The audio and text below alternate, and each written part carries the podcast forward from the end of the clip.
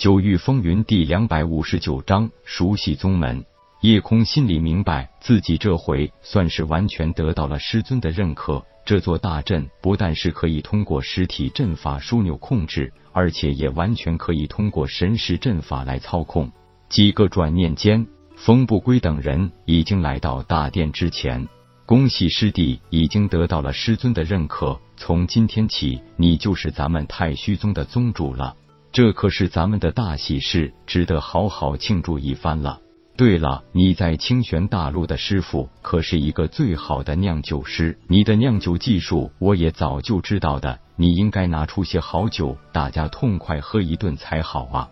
风不归的提议一下子得到所有人的赞同，铁牛更是咧着大嘴道：“还别说，俺老早就馋了，这回老大你可要让俺老牛喝个痛快啊！”夜空笑道：“好。”今天管够，可以说吴臣子当初创建太虚宗，也并没有打算把宗门弄得只有孤家寡人的地步，只是吴臣子要求太高，根本不屑招收一些天赋不能让他满意的弟子，以至于千年多的时间，他都专注于自己的修炼，而忽略的对宗门的建设。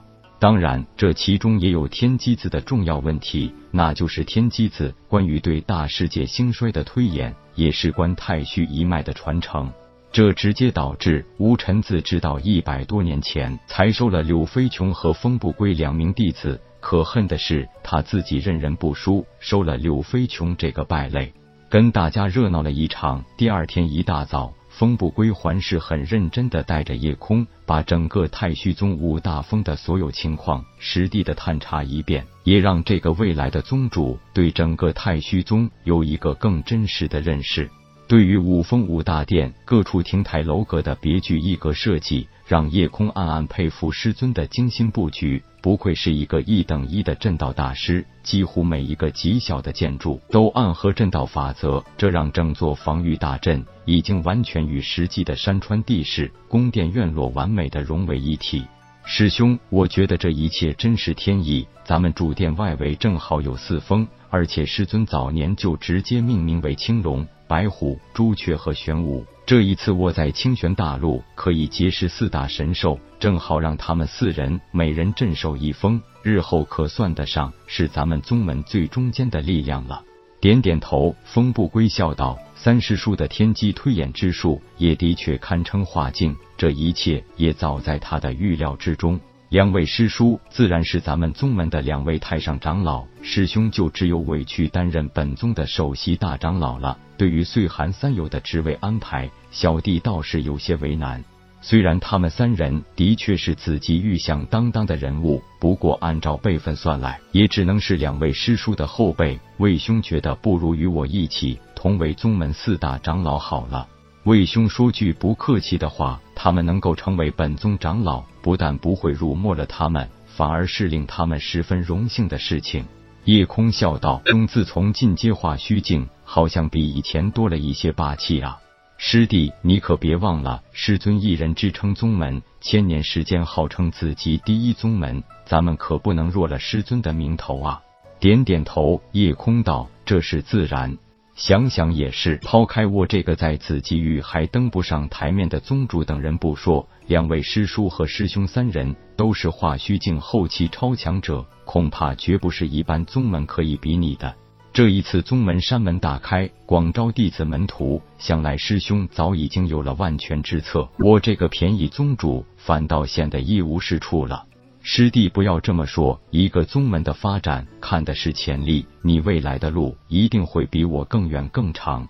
不是我自谦，你身边的每一个人天赋都超过我。咱们太虚宗大兴，还是要依靠你们的。其实有师兄和两位师叔做后盾，我的底气是很足的。来到紫极域，我再也不会像在清玄大陆时活得那么憋屈了。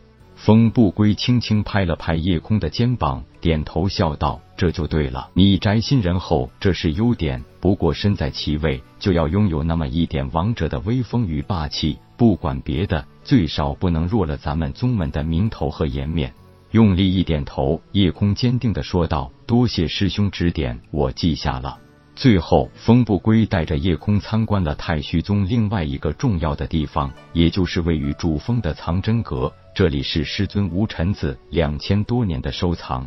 这其中包括各种灵阶、玄阶功法武技，各种灵阶、玄阶丹方，各种阵道典籍，各种气道典籍，还有为数众多的天才地宝、奇珍异宝。夜空这一下子是大开眼界，如果不是明天就要举行接任宗主之位的大典，真想一头扎进典籍堆里饱览群书。师尊的收藏真丰富。